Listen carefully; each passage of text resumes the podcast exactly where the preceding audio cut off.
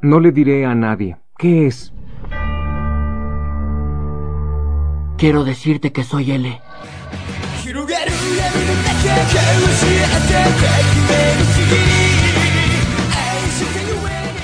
Hello everybody, soy Kumegu-chan y les doy la bienvenida a un episodio más de Hola Kumegu. Hoy hablaremos del manga de Death Note, el One Shot. Pero antes espero se estén pasando muy muy muy bien. Un beso enorme a todos los que me escuchan y un agradecimiento enorme a todos ustedes por acompañarme en un episodio más. Arigato gozaimasu. Antes de comenzar les diré cómo irá este podcast. No será el típico hate, porque ya sé que andan varios por ahí circulando. Así que hablaremos de este one shot de forma general. Tampoco es como que haya mucho material que analizar. Antes de continuar, debo darles una alerta de spoilers por aquellos que quieran leerlo. Y bueno, comencemos. ¿Qué pasa? ¿No tienes nada más que decir? A ver, busquemos lo bueno de este one shot. Una hora después. Phew, pues me agoté. Si no supiera que es una obra de Sugumi Oba y Takeshi Obata, no tendría una expectativa tan alta, ya que después del manga donde Light y L como protagonistas dieron un giro al mundo del anime, haciendo que personas que nunca habían visto anime o leído manga supieran de Death Note, fue un logro sumamente destacable. Este one shot de 87 páginas te hacen sentir que fuera como que de otro mangaka por la calidad que ofrecen. No me malentiendan, tampoco es que sea una fangirl de Death Note. Disfruté de la obra, incluso leí la otra libreta, la cual tiene una calidad pues bastante estándar. No es la gran revelación, pero sí te da más datos del mundo donde creció él a grosso modo, y si lo lees no sientes que desentone con la obra de Death Note en general. Pero claro, puedes vivir sin leerlo, ya que al final esto no afecta a la obra principal.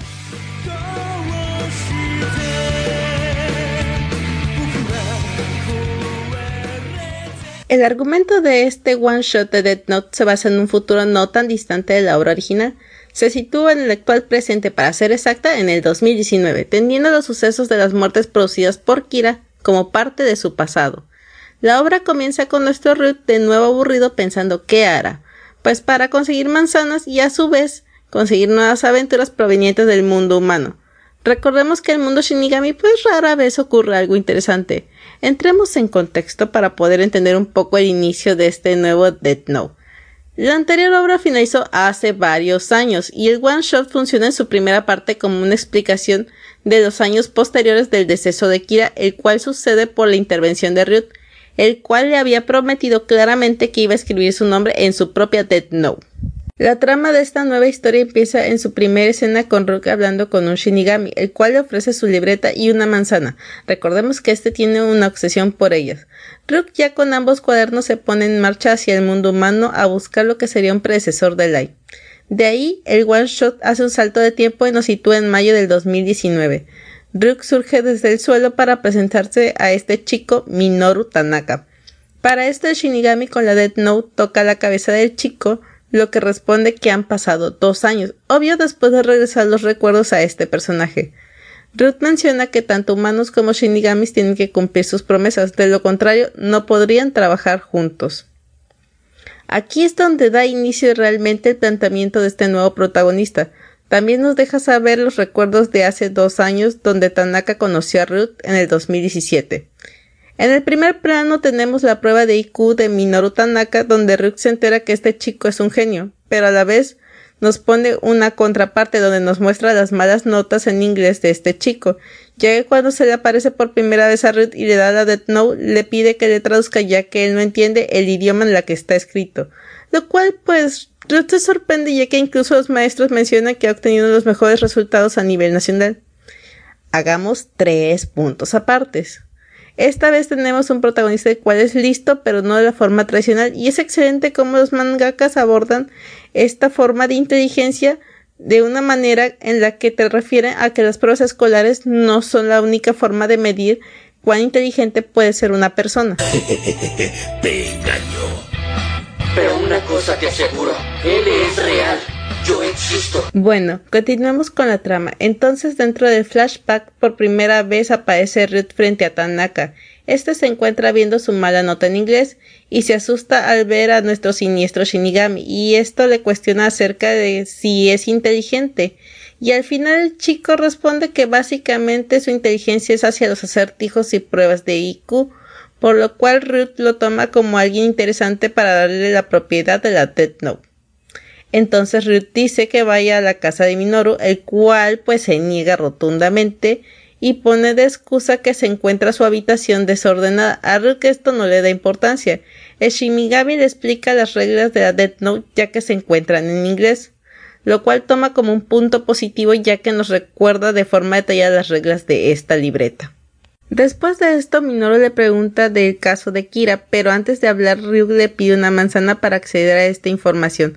Este le cuenta de forma general sin dar algunos nombres para evitar que este chico los utilice en el futuro. Después de analizar la información que este le da, le dice que no puede realizar nada con la libreta ya que debido a lo que pasó, todos los sistemas de seguridad de Internet han aumentado eh, su seguridad de forma increíble por parte de la policía de Japón y a nivel internacional.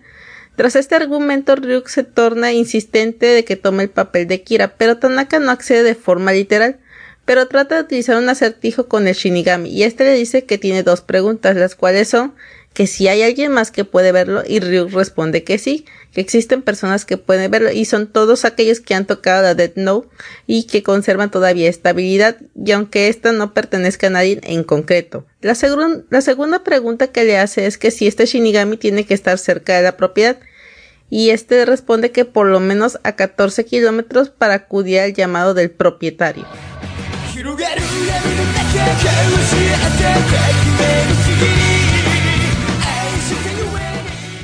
Hasta aquí nos da el planteamiento del One Shot antes de mostrarnos lo que hará Tanaka, el cual decide devolver el cuaderno a Ryuk y este le pide que vuelva en dos años. A cambio, Ryuk obtendrá un trato donde Tanaka le dará sus codiciadas manzanas.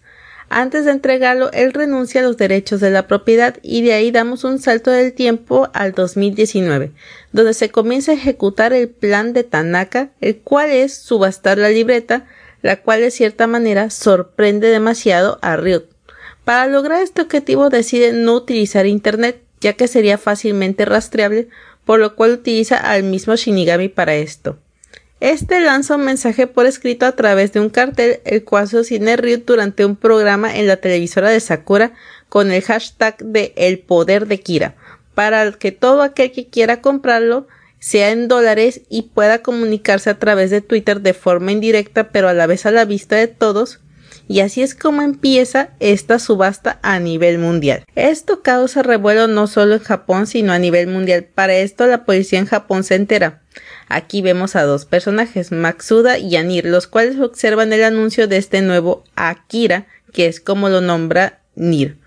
Por su parte, este trata de trabajar en un software para identificar a Shinigami a través de un sistema de reconocimiento facial, pero cuando ve que este se desplaza de forma subterránea ve a su plan arruinarse por completo, y ahora Nir junto con el FBI está interesado en este nuevo Kira ya que ha tomado el lugar de nuestro querido él.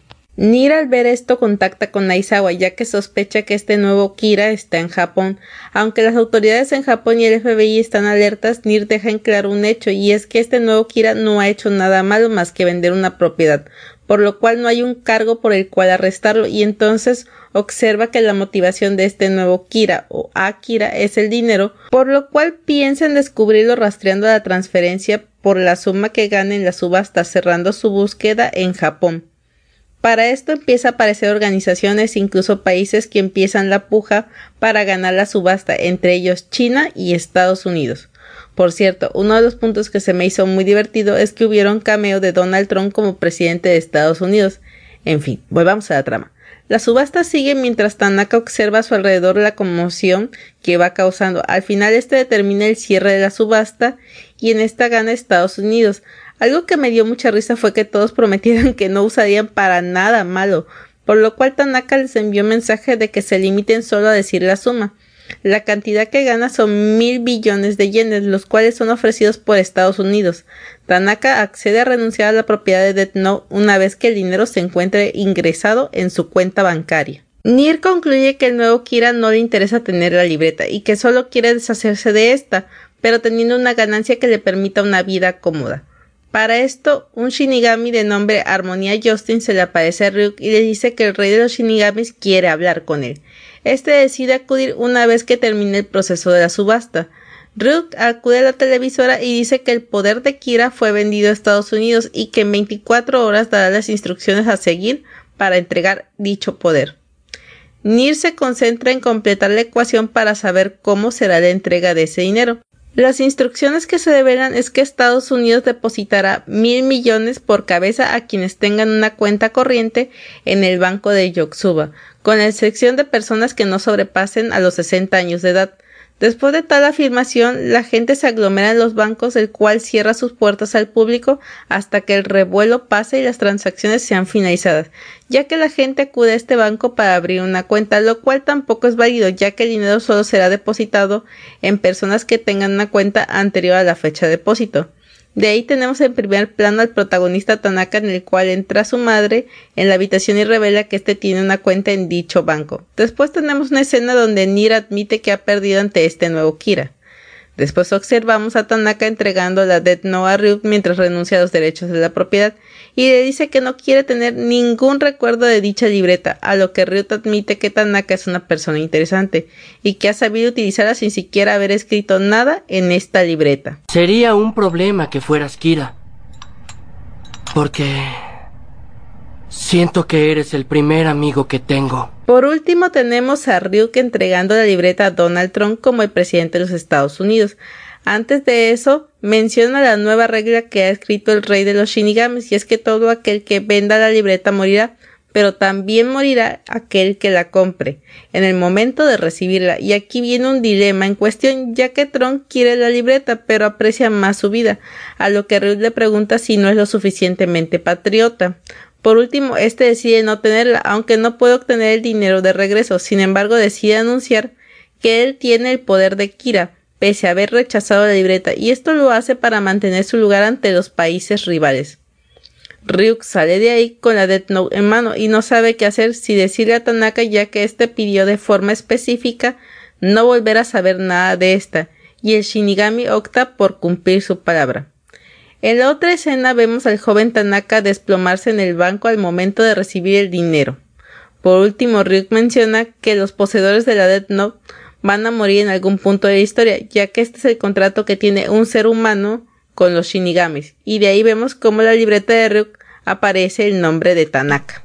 De hecho, no subirás de peso si quemas las calorías usando el cerebro. Mm, Y esto básicamente es todo el one shot de una forma resumida. Como historia corta funciona bien, pero yo tengo cierto detalle con esta obra y es que como secuela de Death Note, por lo menos para mí, no me termina de atrapar, ya que lo primero es que no cumple con el duelo de intelecto a lo que nos tiene acostumbrados la obra original.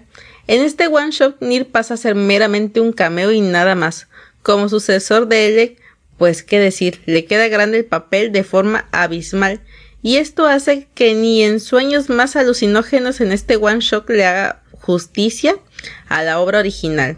Que sí, hay que reconocer que el que hayan creado una trama distinta que avance de una forma interesante, pues es aplaudible. Pero como yo lo dije, como secuela de Death Note, por lo menos simplemente para mí, no funciona.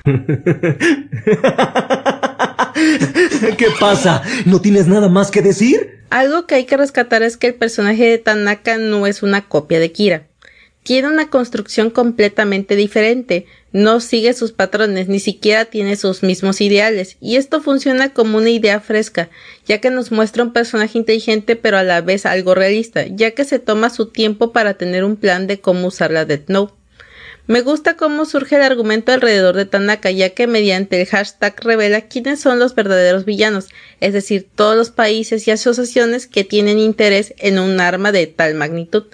Y hasta ahí todo bien. La ejecución de cómo entregar el dinero me pareció realmente original. Lo que sí no me gustó fue que el intelecto de Nir no fuera más rápido para revelar quién era su rival, y ahí es donde sientes la pérdida de calidad porque dices, bueno, entonces la mera existencia de Nir dentro de la trama no tiene valor específico, ya que nunca hace ninguna interacción directa con Tanaka, por lo cual es como si no hubiera estado en la trama. Algo que realmente me gustó mucho fue el planteamiento del concepto de la moralidad de las personas, es decir, que por dinero Kira dejó de ser el asesino más grande de la historia y pasó a ser un salvador, y esto te das cuenta de lo corrompible que es la sociedad. Este concepto es brillante, pero insisto, que el albino no interactúa para nada me mató y estoy seguro que a muchos de los lectores del One Shot les pasó lo mismo. Pero que el rey de los shinigamis pusiera una regla que se aplicara a todos sin importar quiénes, ni cuándo, ni dónde, fue totalmente absurdo. Y aquí es donde el One Shot se muere completamente junto con Tanaka.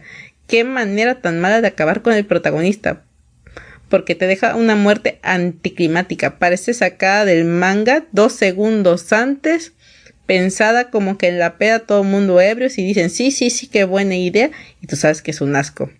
Pero algo así que tuviera un giro en la trama, que fuera tan horrible, dices, ¿para qué te esfuerzas? ¿Para qué le echas tantas ganas en el desarrollo si al final vas a hacer algo como esto? ¿Para qué? ¿Recuerdas haber matado a alguien? ¿Todavía sigues con eso? Ya para concluir y no alargar más este podcast antes de que me dé algo con este One Shop, sí tiene una idea fresca que está aplicando las nuevas tecnologías actuales, lo cual hace que las estrategias de like no funcionen ni en pedo en la actualidad. Tiene un protagonista creíble porque no todos en el mundo pueden ser asesinos y hay quienes tienen otras ambiciones. Nos muestra el lado moral e inmoral de la sociedad pero la simple aparición de Nir que no aporta nada a la trama, ni siquiera una deducción medianamente brillante, yo no sé quién le dio el nombre de él, pero bueno, y la muerte anticlimática de Tanaka. Por una regla ejecutada de una forma absurda le quita calidad a esta obra de una forma que no tiene nombre. Así que, si quieres, puedes leerlo. O puedes no hacerlo. Pero en general no te va a afectar en nada. Yo por lo menos le doy un 5 de 10 porque con estos hechos yo realmente no puedo. Ya para despedirme, si les gustó este podcast, no olvides seguirme y compartirlo, ya que esto me ayuda muchísimo. Espero tener su opinión de este one shot. Si ya lo leyeron, déjenme sus comentarios o escríbanme el Twitter que aparece en la descripción. Nos vemos el próximo miércoles. Yo me despido. Hasta la próxima. Sayonara a todos. Arigato gozaimasu.